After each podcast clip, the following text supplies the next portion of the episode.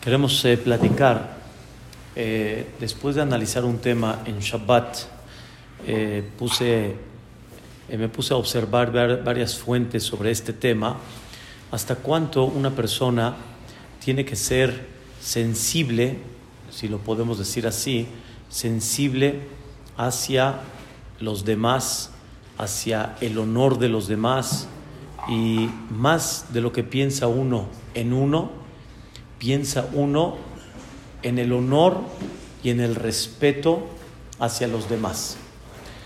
Voy a comenzar con la, historia muy conocida de Jacob vino.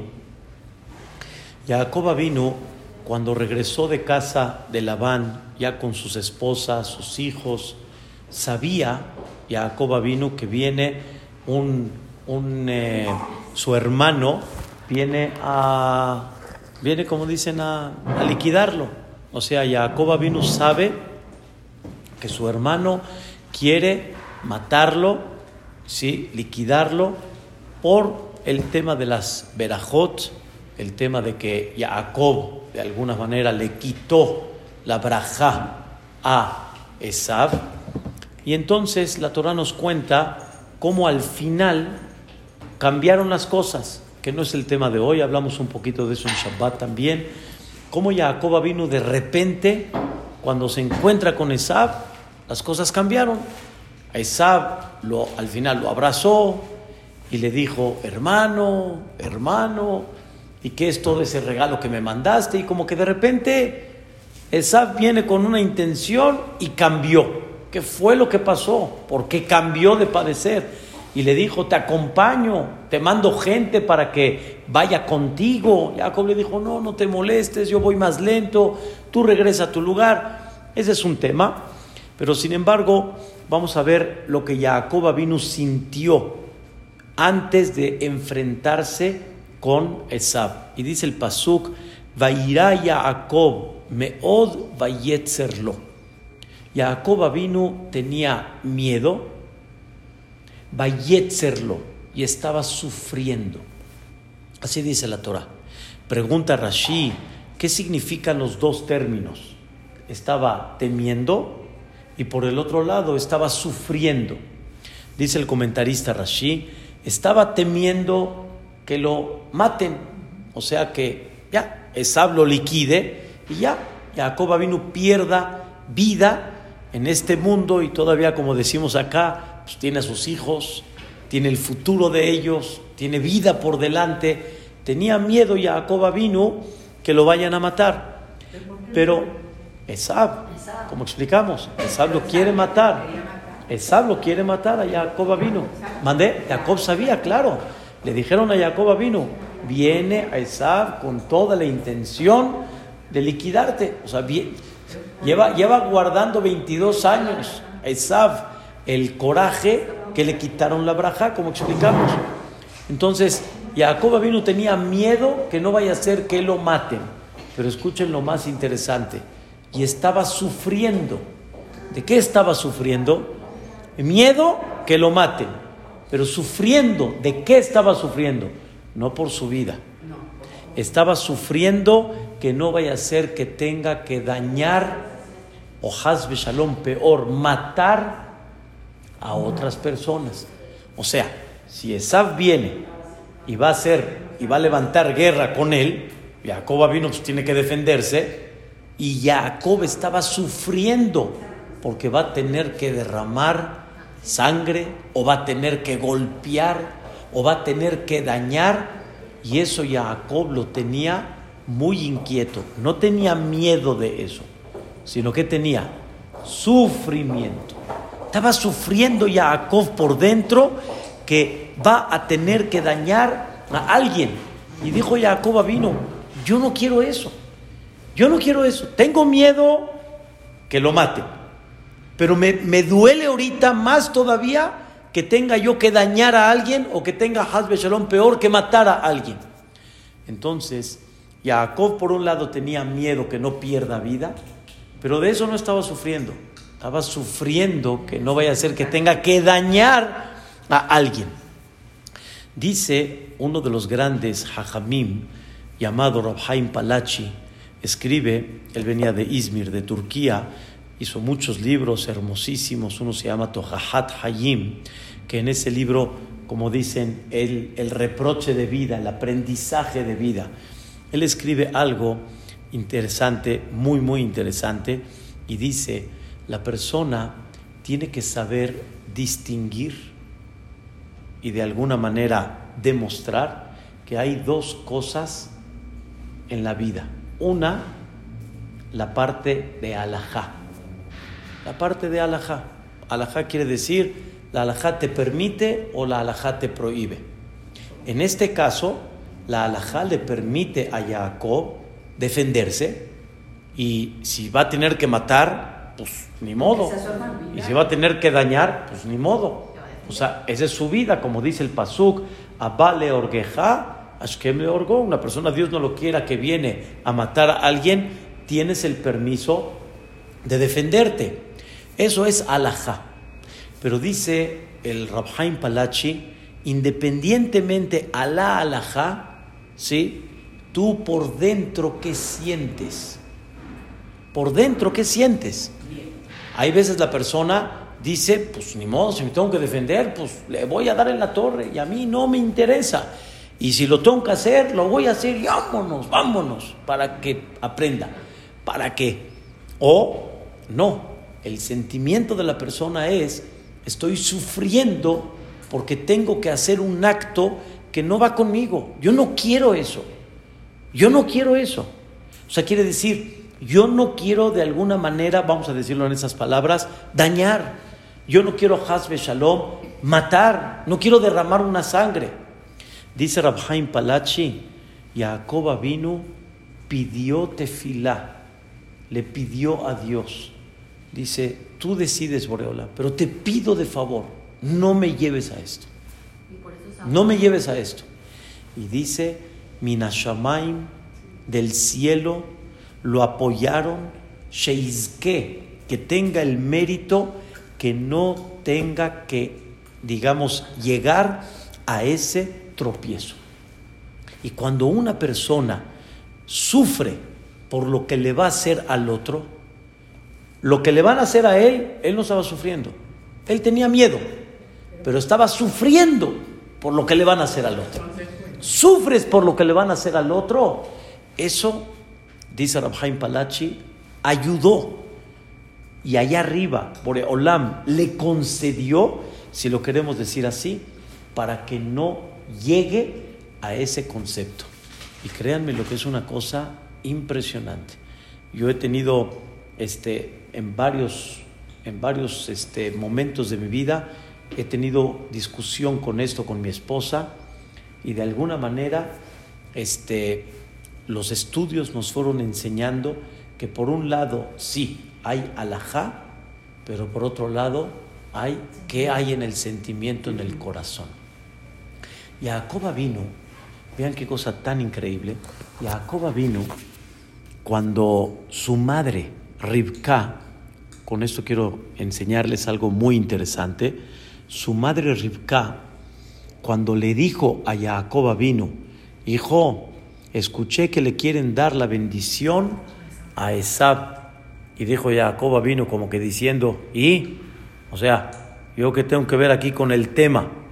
Y vean, quiero nada más leerles los versículos, ¿sí? Para que nada más se sorprendan de este tema. Al final le dijo así, Ribka escuchó lo que Itzhak está hablando con Esav, que le quiere dar la verajá, y escuchen bien, empiezo. Ribka le dijo a Jacob su hijo, Sabemos que es su hijo. Sabemos que es su hijo, ¿ok? Sigue la Torah. Este, lo que le dijo, ve ata y ahora hijo, escucha mi voz a lo que te voy a ordenar, ¿sí? Ve al, al, rebaño, tráeme los dos borregos, le voy a cocinar a tu papá. Y dice, Bayomer Jacob el Ribka y Mo. Le dice Jacob a Ribka su mamá, mamá, sabes un hombre peludo. y yo no. Y entonces me va, si mi papá se da cuenta, me, puede ir peor. O sea, la, maldición en vez de que sea una verajá. Batómerlo y mo. Le dice su mamá, sobre mí va a recaer si hay algún problema. ¿Sí? Y sigue la Torah y dice, Vayelech Vayikach Vayavele y mo. Y fue Jacob y le trajo a su mamá los borregos y le hizo la mamá el guisado. Sigo. Y Ribka tomó las vestimentas de Esaf, su hijo grande, que estaban en la casa y se las vistió a Jacob, su hijo chico. ¿Qué, es esto? Mamá, hijo, mamá, hijo. Y aparte, que Jacob aquí, ¿qué edad tenía Jacob? Que no se los podía vestir solos. Jacob vino. Ribka le tenía que vestir a Jacob. Y dice, Orot Gedaye Aizim, aparte de las vestimentas de Esab, eh, los cueros del animal que eran peludos, se los puso a Jacob vino y le dio el guisado que hizo Beyad Yaakov Bená en mano de Jacob su hijo. ¿Eh? ¿Qué es esto? O sea, ¿qué tanto hijo, hija, hijo? La respuesta es, aún, no me voy a meter en el detalle, ¿sí? Pero aún que según la alajá, Jacob tenía permiso de hacer todo lo que hizo, porque la verajá no puede dirigirse a quién, a Esav, sino a Jacob. El futuro Yahadut era de Jacob y no de Esav. Aunque alágicamente hablando, sin meterme en el era, era pero Jacob era Ish Emet. Jacob era un hombre de pura verdad. Jacob le decía a su madre, yo no puedo hacer esto. No puedo. Y por eso Rivka le dijo, ok, pues yo soy tu madre y aquí la que manda soy yo. Y tú eres mi hijo, así que me obedeces. Por eso destaca tanto la Torah, mamá, hijo, mamá, hijo. Y dice Ribka, entiendo que si yo te digo, no lo vas a hacer. Pues ni modo, mi vida, te voy a tener que vestir yo. Aparte de obligar, te he visto.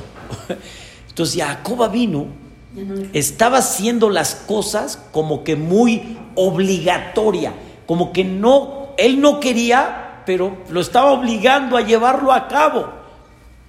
Dice Rabhaim Palachi, Dios observa mucho el sentimiento que tú tienes. En este caso de Jacob, Ribka lo obligó. En el caso de Esav, Jacob le pidió a Dios, por favor, yo entiendo que Esab me quiere y yo me tengo que defender. No me hagas eso, Boreola. No me hagas eso. Yo no quiero ni, no nada más derramar sangre. Dice Rabhaim Palachi, no quiero ni dañar a una persona. No quiero dañarla. Dice Rabhaim Palachi algo impresionante. Dice Rabhaim Palachi, cuando una persona en su corazón no quiere que alguien sufra por él y él no quiere dañar tampoco al otro, o sea, él mismo no quiere que otros sufran por él, ni quiere golpear a otros. Pero lo que les mencioné que no quiere golpear a otros o dañar a otros, no es por él, es por, por el sufrimiento que el otro va a sentir. Dice Rabhaim Palachi, número uno, Boreolam le concede si de veras de corazón lo tiene y por eso Esab se calmó. Y número dos, escuchen algo increíble. Boreolam le da el mérito que tenga puros hijos en el buen camino. Todos sus hijos en el buen camino. Porque así como él no quería hacer sufrir a otros, también Boreolam le va a ayudar a que él no sufra por sus hijos y su cama va a estar completa. Es una cosa maravillosa lo que está diciendo aquí Rabhaim Palachi. Número dos, dice Rabhaim Palachi, Gadol Gamle Dorota Este es un mérito muy grande aún para las futuras generaciones de Jacob Avino. Quiere decir que Jacob con este sentimiento no nada más le sirvió para él, no nada más le sirvió para que todos sus hijos estén en el buen camino, sino también para en un futuro que no dañen a sus hijos. ¿Dónde? Vean qué interesante, pero de veras está, está, muy interesante. Dice Rabhaim Palachi, cuando pasaron muchos años, Am Israel bajó a Egipto, salió de Egipto, estaban en el desierto, hubo un señor muy conocido llamado Bilam. ¿Y Bilam a qué fue? A maldecir, al Am Israel. Y la Torah nos dice que si hubiera sido que Bilam saca una maldición, pudo haber tenido efecto en el Am Israel, pero Dios no le permitió. No le permitió sacar maldición, sino todo lo contrario. Dios le puso en, la boca de Bilam, le puso pura bendición y no permitió que saque una maldición. Y sobre eso dice la Torá que cuando Bilam estaba en el camino con el burro, dice el pasuk así, vaya amot bemakom tsar. O sea, en la tercera ocasión el burro se desvió, el burro por acá. En la tercera ocasión el burro se paró en un lugar angosto, acuérdense la palabra zar, ¿sí? que ya no había ni camino ni de derecha ni a izquierda y el burro ¿qué hizo? Ya, se, se paró y se, se, se sentó, se echó. Dice el Midrash algo increíble. Bilam vio que no hay forma de maldecir a los hijos de Jacob porque no, no encuentro en ellos un punto débil. ¿Y por qué dice la palabra zar de la palabra Bayitzer Jacob? Así como Jacob sufrió de no querer dañar a alguien, eso provocó que tampoco sus hijos en un futuro sean dañados y no encontró camino a la derecha y a la izquierda, quiere decir, no encontró ninguna forma de encontrar un punto débil, una salida para maldecir a los hijos de Jacob. Dice Rabhaim Palachi, esto nos enseña dos cosas. Por el mérito que Jacob tenía, el sufrimiento que no eh, haga sufrir a otros, que no dañe a otros, de la misma manera Dios le correspondió para que no dañen y que no sufran sus hijos. Y nos enseña, aparte de eso, que los hijos de Jacob vino. Cuando hablamos de los hijos, no es nada más de los hijos, sino de quién hablamos. Futuras generaciones. Futuras generaciones. O sea, no entendemos cuánto una persona en vida puede lograr a futuras generaciones. He dicho siempre esta frase increíble, no sabemos para quién trabajamos. no trabajas para tus hijos, nada más. Y para tus nietos, nada más. Tu conducta trabaja para futuras generaciones. Es el legado que, es, el legado que uno deja o que nos deja. Pero más que legado, mérito el mérito que una persona puede dejar. Si tenemos, por ejemplo, comunidades ¿sí? en México tan increíbles, ¿sí? tan unidas como la de Monte Sinaí, la de Maguen David, tiene una raíz. Y son comunidades en el mundo que se oye, tiene una raíz. Tiene una raíz que trabajaron desde antes y a futuro dejan generación. Ahora vean qué cosa tan increíble. Dice el Rabhaim Palachi, el Maimónides dice que la persona siempre tenga en su corazón la sensibilidad de no dañar al otro.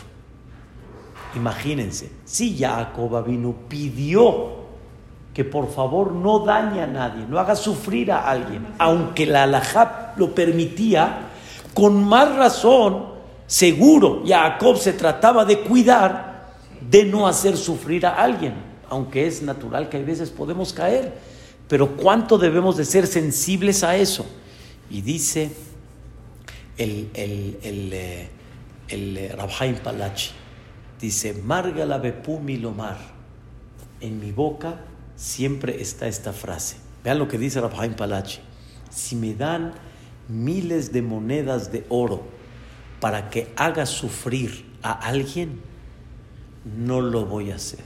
¿Por qué? Porque no voy a tener provecho haciendo sufrir al otro. Me van a, me van a dar miles de monedas de oro. pero a constas de qué? De hacer sufrir a alguien, no las voy a tomar. Dice Rabhaim Palachi, dice, si miles y monedas de oro no vas a hacer para no dañar a alguien, no hacer sufrir a constas, pues tampoco para que te entretengas a sufrir a alguien. El bullying, el ejemplo, un decir. O sea, a ¿qué, ¿qué quieres ganar? ¿Qué quieres tomar haciendo sufrir al otro? Dice, ni miles de monedas de oro lo debes de hacer. Y esto, la persona debe de empezar a sensibilizar este concepto, este, este detalle y cómo uno dentro de la alajá hay cosas que tal vez están permitidas, pero en el corazón debes de decir, híjole, pero es que me duele, me duele, yo hubiera preferido mejor que no se haga. Y aquí viene una historia muy conocida para ustedes y Vedrat Hashem quiero decir una explicación tal vez nueva bajo lo que estamos explicando. Sabemos nosotros la historia de Tamar.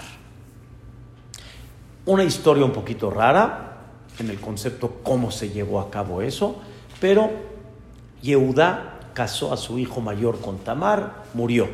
Casó a su segundo hijo con Tamar, murió.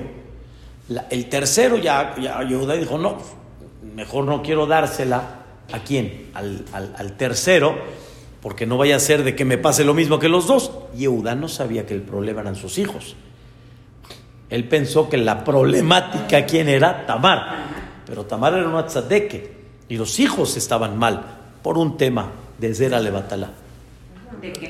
Zera Levatala, o sea, que sacaban el semen en vano y que, y que en vez de hacer las cosas como deben de ser, eh, un tema ahí con los hijos, se portaron mal. Entonces, escuchen esto llega este Tamar, según la regla de la Torah, Tamar estaba amarrada a la familia. Es nada más para que tengan la idea, si Dios no lo quiera, una persona fallece y, y no dejó hijos, la esposa está amarrada a los cuñados o para seguir la futura generación en nombre del hermano o la liberan como un tipo get que se llama halitza. Pero si no se hace halitza, ella no se puede casar con nadie. Entonces familia. No, con todo y eso, con todo y eso, este, este, está amarrada. Y Tamar, sí, hablando a niveles muy elevados, Tamar sabía que de Yehudá va a salir el futuro reinado. Entonces Tamar quería seguir estando conectada con esa familia. Ahí pasó el tema con Yehudá y Tamar, que Yehudá tuvo relaciones con Tamar sin saber que era su nuera. Tamar embaraza y como sabemos en la Torah, Tamar tenía dos hijos, o sea, dos bebitos en su, en su vientre. Y entonces le dijeron a Yehudá, Tamar está embarazada, eh, se fue con otro, estando, estando amarrada a la familia. Entonces no puede ser que Tamar se pudo, o sea, si, Tamar está embarazada, se fue con otro y Yehudá dictaminó la pena máxima. O sea, quiere decir, Tamar... No, Yehudá no sabía. Yehudá no sabía que Tamar, gracias, Yehudá no sabía que Tamar, la que tuvo relaciones, e, ella, era, era ella. Alágicamente hablando, Tamar podía tener relaciones, o sea, se podía casar con los hermanos o con Yehudá mismo. Con el papá. Con el, con el suegro también. Es un tema interesante, pero por eso les digo, y la forma como se llevó a cabo fue muy rara. Así de por sí vienen toda la cadena de reyes, siempre vino de esa forma rara, como Boaz y Ruth, como David y Bacheva. Pero como les digo, es un tema interesante. Pero regresando al punto, Yehuda no sabe que él fue el que tuvo la... Yehuda no sabe que el Tamar embarazó de él. Yehuda pensó que fue con otra mujer. y Tamar se fue con otro. Y ella sigue todavía amarrada a quién? A la familia. Entonces dijo Yehuda, Hayab Mita, tiene la pena máxima. Tamar estaba defendida. Porque Tamar le dijo a Yehuda, Yehuda, yo no acepto relaciones contigo Yehudá no sabe que es Tamar, pero Tamar le dijo, no tengo hasta que no me dejes una, una garantía, ¿sí? Una garantía. Una garantía porque iba a haber un pago por eso. Entonces le dejó su bastón y le dejó su sello, que antes el sello era el anillo. En vez de firmar, la gente firmaba con, con un anillo, como tipo un sello. Y entonces Yehudá mandó a recoger su garantía, ya no la encontró y Tamar la tiene. La, Tamar ya está, ya, Tamar ya la tiene en su mano. Entonces, Tamar, ¿qué pudiera haber hecho en ese momento? ¿Eh? Me dices que aquí está, eres tú, fuiste, tú fuiste, ya. Pero diciendo, ya, no pasó nada. Pero Yehuda, ¿qué iba a pasar? Se iba a avergonzar. Públicamente Tamar iba a avergonzar a Yehuda. Iba a avergonzar a Yehuda. Si lo hubiera dicho abiertamente, fuiste tú, y aquí está la garantía, y tú no te diste cuenta que fui yo, lo va a avergonzar. Pues, Tamar perdió a sus dos esposos, ¿no? Un hijo y luego el otro hijo.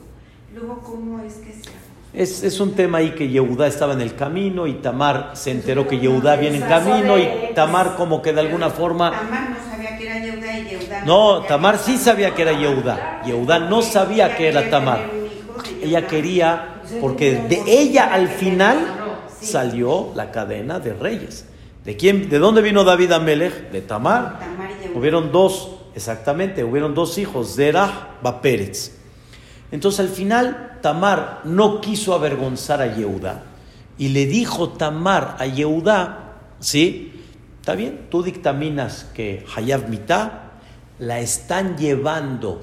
¿Pero por qué Yehuda iba a dictaminar? Era el... Él era, el, él era el tipo, el Bedín.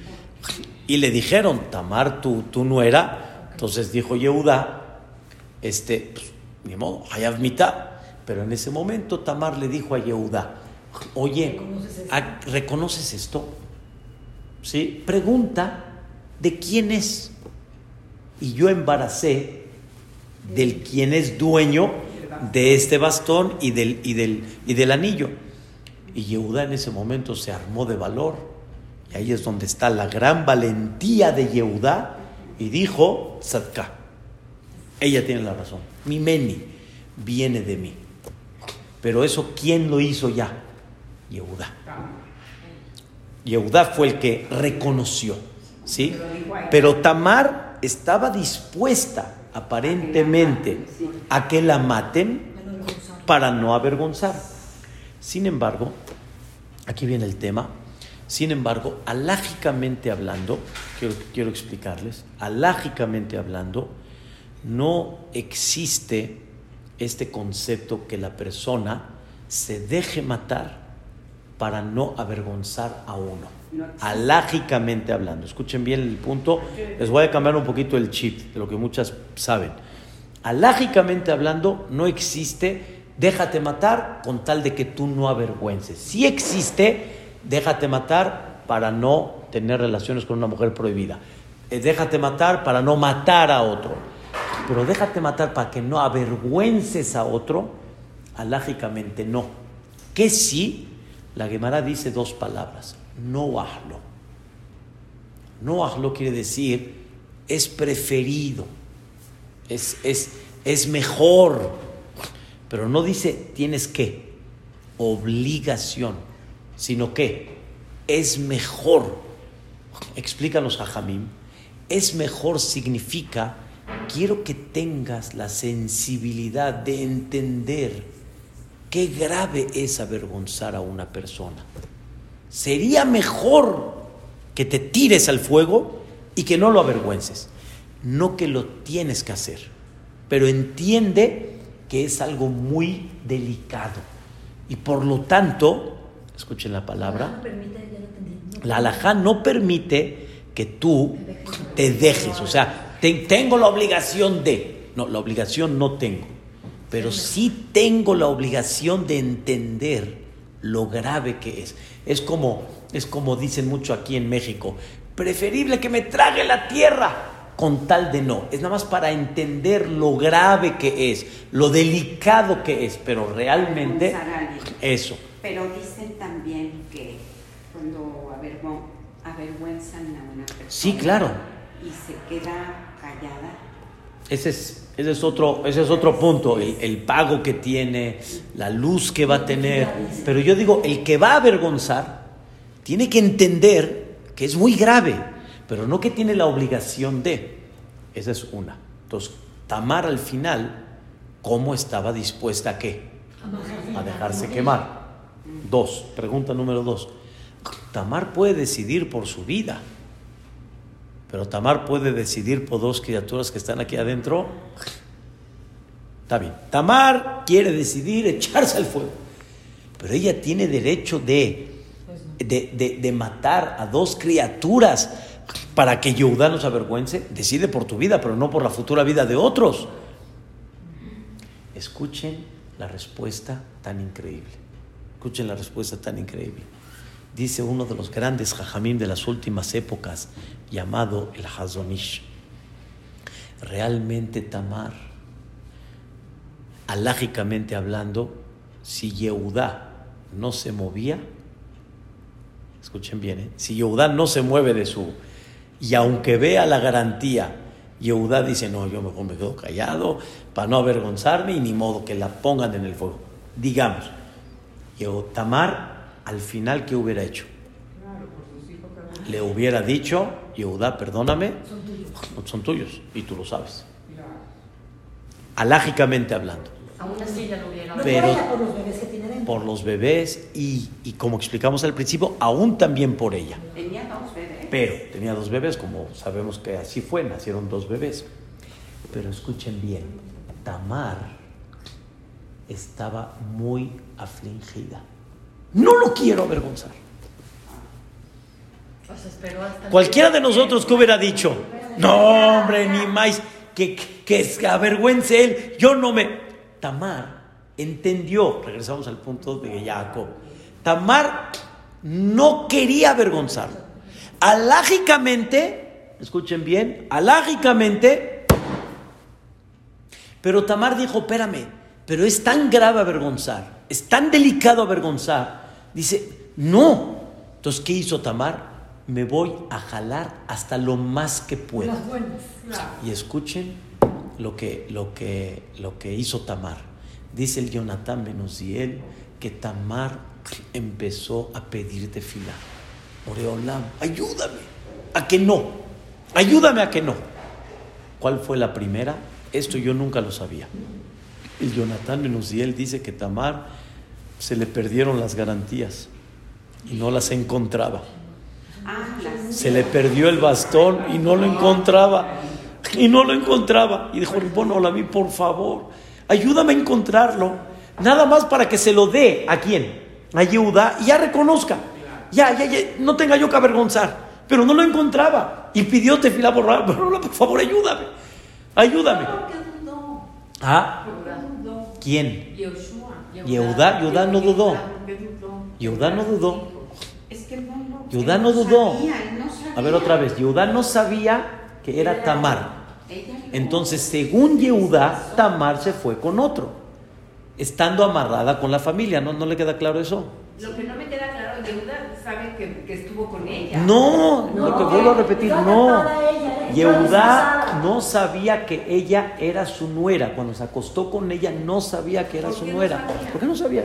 Es un tema que no sabía. ¿Cómo no? No sabía. No, no la reconoció. Porque se, se, se, se, se tapó como una zona. No sabía, ya. Por eso les digo, no me quería yo meter tanto en los detalles. No, no pasa nada. Nada más no me quería yo meter en los detalles. ¿Entiende? Judá no sabía. Entonces, Tamar le dijo a Boreolam, permíteme, por favor. Encontró el bastón. Ay, dijo Tamar, Baruch Hashem. Se los mandó. Y dijo Tamar, me la jalo hasta donde yo pueda.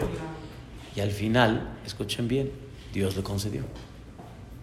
Dios le concedió que no tenga que avergonzar a Yehuda. Le concedió que no tenga que pasar ese mal trago. Y Yehuda al final salió como un hombre, como dicen, valiente, correcto. Y él dijo, yo soy el que voy a, el que voy a tener la valentía de que se lleve a cabo esto. Es una cosa maravillosa, es una cosa increíble. Esto es el punto de lo que estábamos hablando al principio. No hay, ¿ya entendimos bien? No hay de que cuando uno quiere y en el corazón siente, no hay. No hay, por favor, no quiero hacerlo sufrir. No quiero hacerlo sufrir. Y cuando yo no quiero hacerlo sufrir, al final Dios le concede. Aunque alágicamente hablando, tienes todo el derecho y todo el permiso de llevarlo a cabo. Es, es- es algo impresionante. Este tema lo he platicado mucho con mi esposa, que ella en muchas cosas es sensible. Es que no quiero que sufran por mí. No quiero. No quiero que sufran por mí. Y yo le decía, bueno, o sea, no quieres que sufran, pero por otro lado, este, pues, ¿qué quieres? O sea, voy a, voy a decir sí cuando no. O me voy a meter cuando no. Dice, te entiendo, pero, pero no quiero que sientan feo.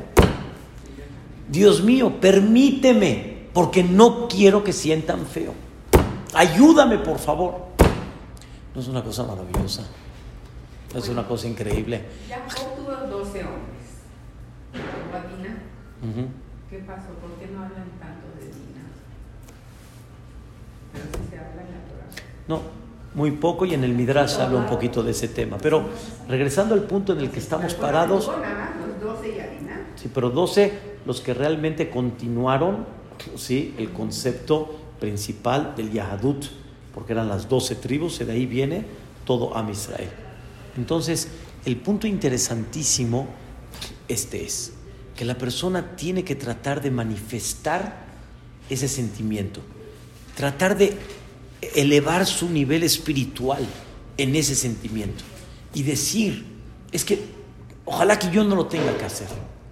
Con esto el Hazonish explica, realmente el Hazonish no explica la historia de Tamar, él explica otra historia que está escrita en el Talmud Yerushalmi. Hay, hay alajot muy duras, hay alajot que ojalá no se tengan que llevar a cabo, pero se habla, la Torah habla de, toda- de todo tipo de situaciones, por ejemplo. Está escrito que qué pasa si le dicen a una persona, ¿sí? Entréganos a este, porque si no nos los entregas, y sé que está escondido por ahí, vamos a matar a todos, Barmina, a toda la colonia. Si no nos entregas a este, me voy a desquitar con toda la colonia. La pregunta es, ¿lo puedo entregar o no lo puedo entregar? Hay casos que se permite, hay casos que no se permite. Ahí es donde no- no me quiero meter en los detalles. Sí, sí, aparente, pero seguro. Alágicamente hay casos que no lo puedes entregar, aunque tengan que sacrificar a muchos, y hay casos que sí lo puedes entregar. Hubo un caso que alágicamente hablando se podía entregar.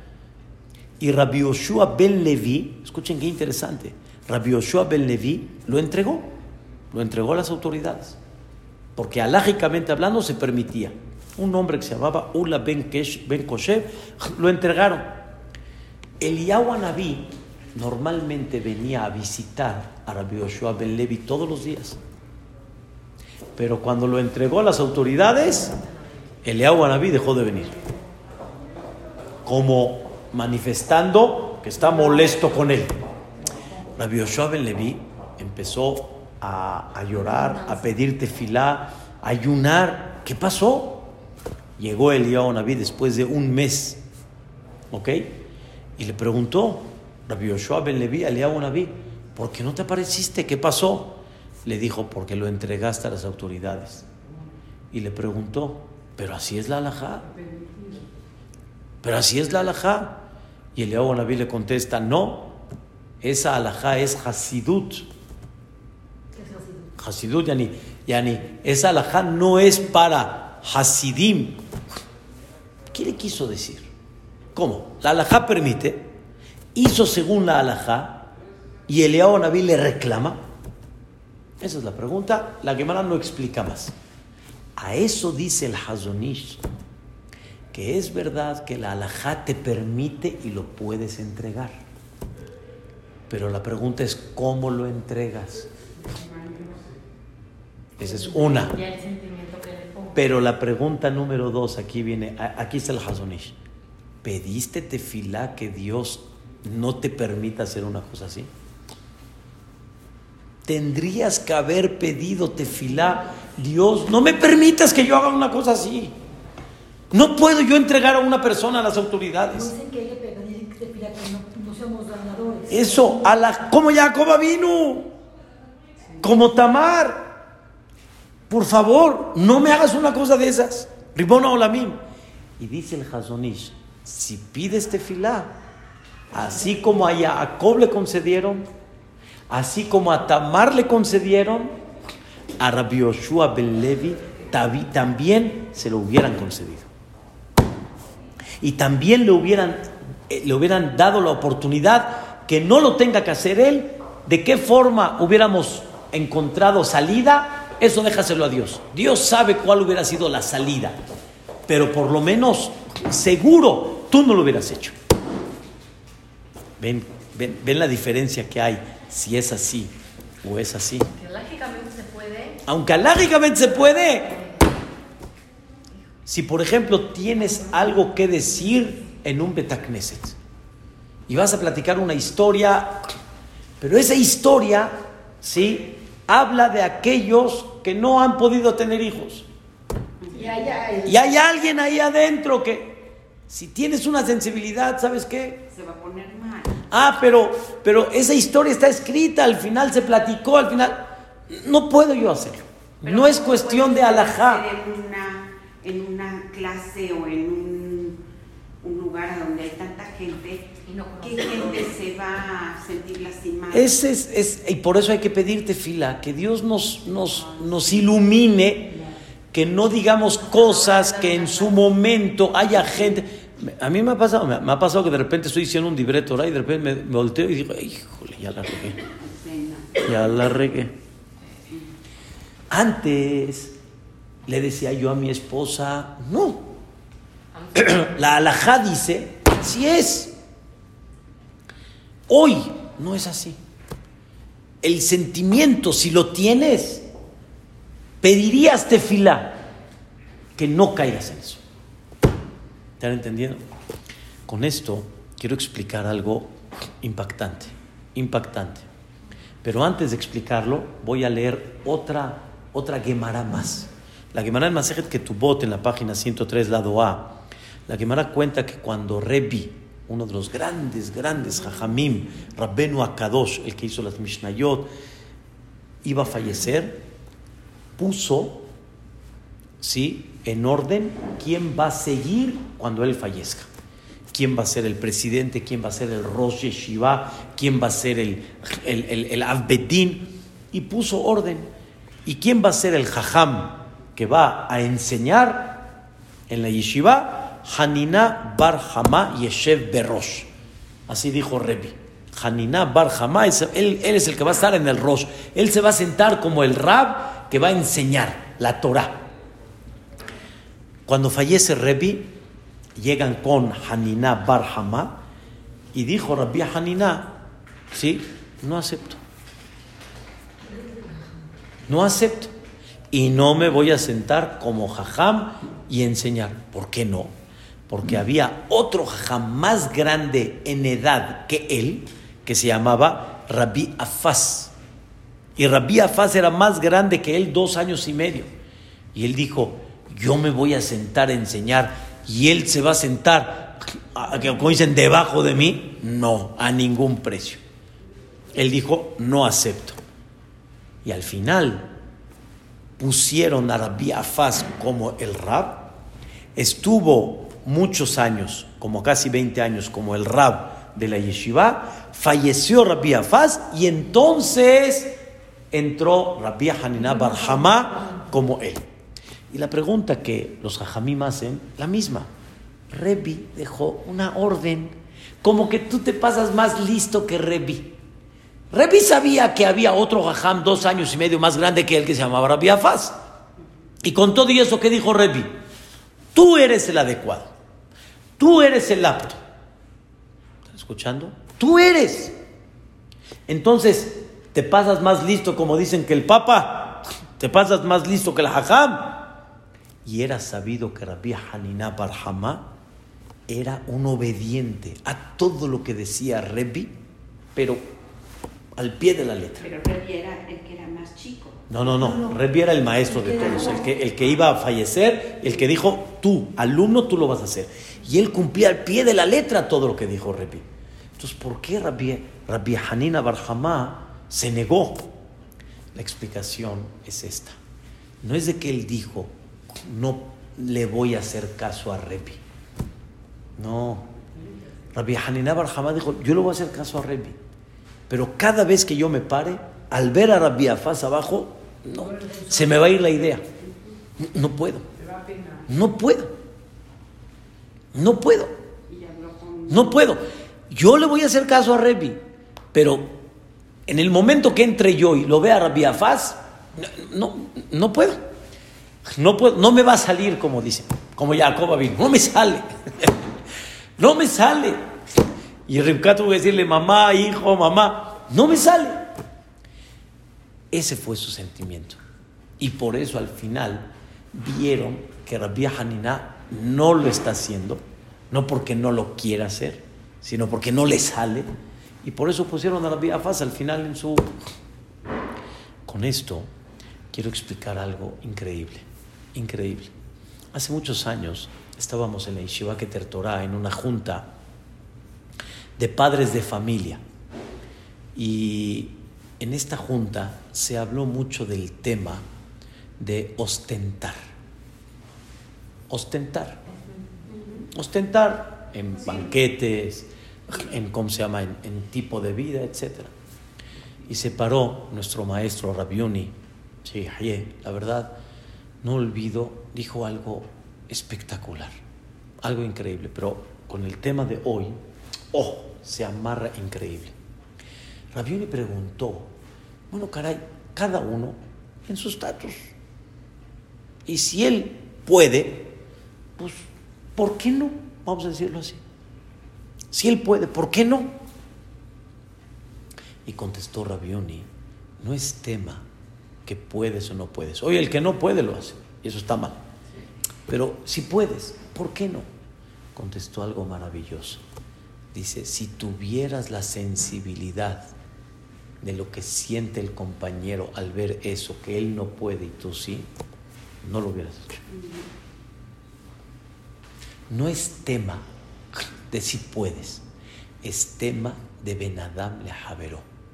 Es tema entre tú y el compañero. Y si eres sensible al, al, al eh, y si eres sensible al, al, al, sentimiento del compañero, no lo hubieras hecho. No lo hubieras hecho. Benadam Javero es entre uno y el compañero. Uno y el compañero. Entonces no platicarían ni diríamos nada con algún compañero o amigo. ¿Me entienden? Uno y el compañero. Eso, ¿ya entendiste? Si eso es lo que eso es lo que mi esposa siempre me ha dicho, no. Ahora escuchen, escuchen esto tan, tan increíble. Esto tan increíble. Yo discutí a mi esposa, yo discutí a mi esposa este tema. Hay, hay, este, por ejemplo, una jovencita que no ha podido, este, eh, comprometerse. No, comprometerse. Ya ni no ha salido, no se puede comprometer. Y sus primas sí. ¿Y ahora cómo le vamos a decir? ¿Y ahora cómo vamos a...? Le dije, entiende, la vida tiene que seguir. ¿Qué haces? ¿Qué haces? La vida tiene que continuar. Estoy diciendo lo que yo sentía. No digo que quiero hacerlo, pero la vida tiene que continuar. Entonces nadie tiene que salir porque ella no podía. Nadie tiene que hacer porque ella no. La respuesta a esa pregunta, a la que yo estoy haciendo, a mi ignorancia en su momento, la respuesta es, tienes razón pero qué sentimiento tienes. Y pídele tefilá Boreolam. ¿De qué forma? Esa es la idea. Pídele tefilá Boreolam. ¿De qué forma lo puedo hacer? No, no, no, no, no. Bulín, Bulín, aunque no al revés, alágicamente hablando, tú tienes que continuar, pero Dios quiere ver qué tan sensible es tu corazón. Y si pides tefila, vas a lograr en no tener que llegar a eso. Entonces, hay una historia que escuché de Rab Shlomo Levinstein hace muchos años y la recordé leyéndola este Shabbat. Una jovencita comprometida estaban buscando casa para para que vivan después del matrimonio. Y en ese momento el papá le llegó, en hebreo se dice una metzía, una metzía quiere decir una ganga, una oferta. Le dijo a la hija, ve a verla, por favor, hija, a ver si te gusta. Si te gusta, ya cierro. Llegó la hija de regreso y dijo, papá, increíble. Buenísimo. Entonces le dijo, ya la cierro. Le dijo, no. Por, en ese, en ese edificio vive mi mejor amiga. Y no le ha caído. Que no se puede casar. Que no se ha No, podido mira. casar, mi mejor. O sea, en ese departamento que me, que me- que me- que me pediste que vaya a ver, ahí justamente vive mi amiga, arribita, sí, o abajo, no sé dónde, que no se ha podido casar. Ah, ¿ya entendiste? No, No, no la quiere dañar. no quiere dañarla porque ella ya casada y la va a ver la amiga a ella casada y ella sigue qué? Esperando. Sensible, sensibilidad. Me da haram hacerlo. Pero ¿qué crees, papá? Peor todavía. Su hermana de mi amiga, más grande todavía, no recuerdo qué en la, en la historia, tampoco se ha casado. Entonces, la verdad, a mí me da sensibilidad. Yo prefiero no. Pero pregunta, el papá le habló a, un contacto que entraba con Rabhaim Kanievski para preguntarle, ¿y qué creen que le dijo el contacto? Lo que dijiste. Ya, esas preguntas le voy a preguntar a mi, a mi, a mi abuelo, a Rabhaim Kanievski. Alajá es mutar, ¿qué? La gente, la gente no puede vivir, la gente no se puede casar, la gente no puede, porque tal vez que no se sienta. Le dijo el papá, ¿qué pierdes? Entras con él, estás con él, hazme el favor. Entró con Rabhaim Kanievski y ¿qué creen? Rabhaim Kanievski dijo, de las preguntas más delicadas que me han llegado. Nadie hubiera pensado en eso, Bulín, en el buen sentido.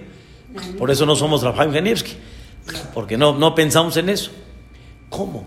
Una mujer tiene una sensibilidad de no hacer eh, eh, eh, eh, sentir mal, gracias. No hacer sentir mal. Y por wow, qué pregunta. Yo no puedo contestar esto, que le pregunten a Rav Steinman.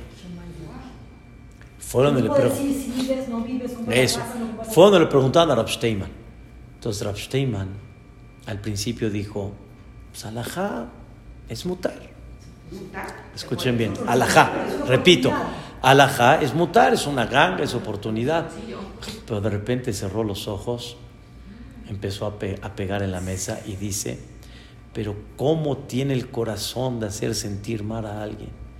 ¿Cómo va a tener el corazón de hacer sentir mal a alguien?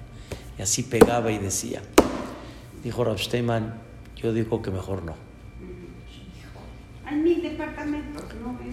Aunque sea No, ganga. pero era una. Ahora escuchen qué increíble. El papá, el papá le dijo a Rav Steinman, usted, yo me comprometo, usted me permite comprarla y yo me comprometo a rentarla y con la renta yo rento otra casa con tal de que no perder esto y tampoco van a vivir allá. Eso sí lo puedo hacer. Rentarla para con renta pagarle otra casa. Exacto. Rentamos acá, rentamos otra casa, pero ¿cuál es la idea? Que ella no viva ahí y que esté, como dicen, el Wutz en su cara y que se sienta mal. Y dijo Rav oh, me parece muy bien. La hija se salió con la suya. Pero escuchen bien, la hija estaba tan afligida de esto que Boreolam le concedió por haber hecho esa pregunta, que la, la- la mejor amiga se comprometió el día de su boda y la hermana mayor después también se comprometió y también se casó. Y al final, ¿dónde vivió? Allá, En su casa. En su casa.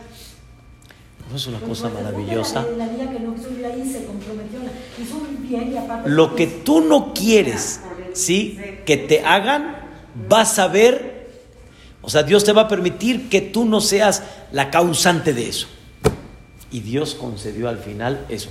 Es una maravilla, es una belleza. De veras, no, yo no estoy en ese nivel.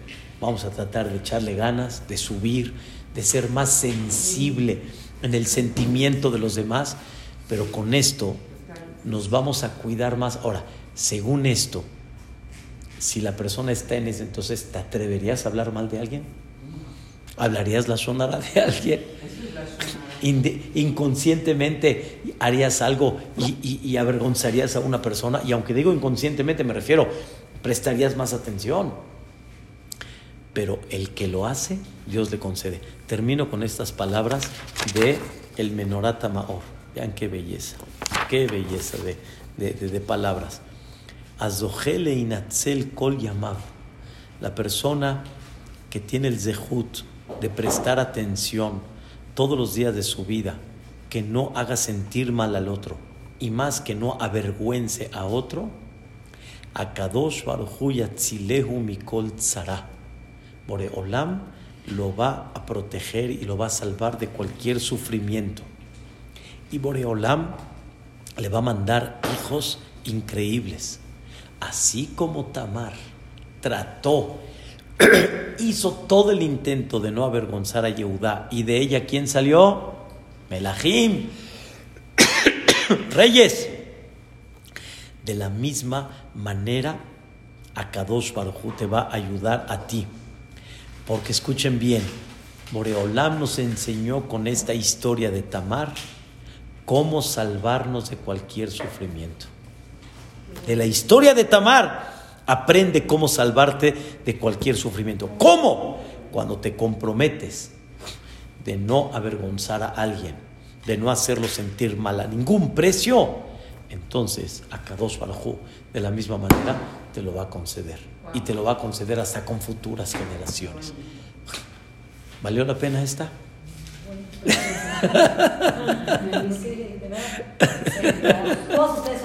No, o sea, yo digo hasta, o sea, yo sé, pero la tengo pensando desde Shabbat, desde que leí. Empecé a abrir las fuentes. Le dije a mi esposa, mira qué belleza. Tú has tenido razón en todo esto. Que esto nos enseña cómo, y la verdad, que Dios nos permita sentir esto, pedirte fila y que no venga en mis manos, que no caiga en mis manos hacer sentir mal a nadie. Nada más quiero decirles, mi esposa, cuando estaba el tema de, de las vacunas, cuando no estaba todavía muy oficial en Estados Unidos para nosotros, y hacíamos que vivíamos allá y que no vivíamos allá, ya saben, que nos íbamos allá y que sacábamos que de esto, que de otro. Mi esposa dijo, dice, escuchen bien, ¿eh? alágicamente habían cosas que estaban permitidas por cuestiones parminan de sacaná y en el país no había vacunas, pero ah, dejen el tema de sacaná. Mi esposa le decía a Boreola, por favor, que no tenga que mentir. Que no me hagan una pregunta que yo tenga que mentir. Que yo eh, tengo esto, que yo eh, tengo más de 60 años, que yo tengo más de... Por favor, no me hagas mentir. No me hagas mentir. Mi esposa estaba feliz que no tuvo que mentir. Pedirte fila. Pedirte fila. Pero ¿cuándo pides fila? Cuando tú misma por dentro, como Jacob no sabes, no. Otros que dicen, no, los jajamín dijeron que se puede mentir, le ponle que tengo 60, aunque no me veo, eh, pero ponle ya seguro con las bases, ahí se, ponle, tú ponle. Sabía que quitaron risas por mentir. Eso seguro y muchos se pasaron de la cuenta. y muchos hicieron, como dicen, jojmes.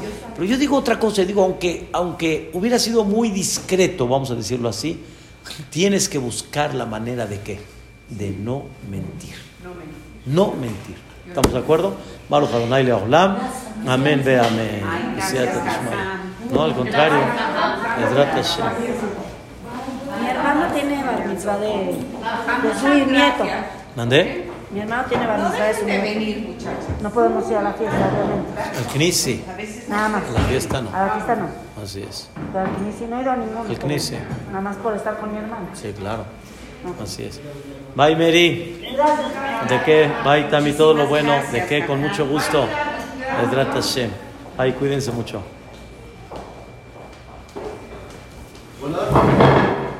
לא. אולי אני טועה. אתה הרב אבור? מי? רב הבור? לא. לא. לא. איזה מי אתה בבקשה? אני יעקב נקש. יעקב? נקש. נקש, השם כן. ישמור אותך. אמן, וכן למעלה. אני אליהו עמר, אני קבעתי עם אה, עזרא עטיה במנחה. אה, מנחה זה אה, עוד שעה. עוד שעה. עד כן. רבע לשלוש. כן, נכון. אז הוא קבע... הוא צריך לבוא לפה. כן. מנחה פה בפנים.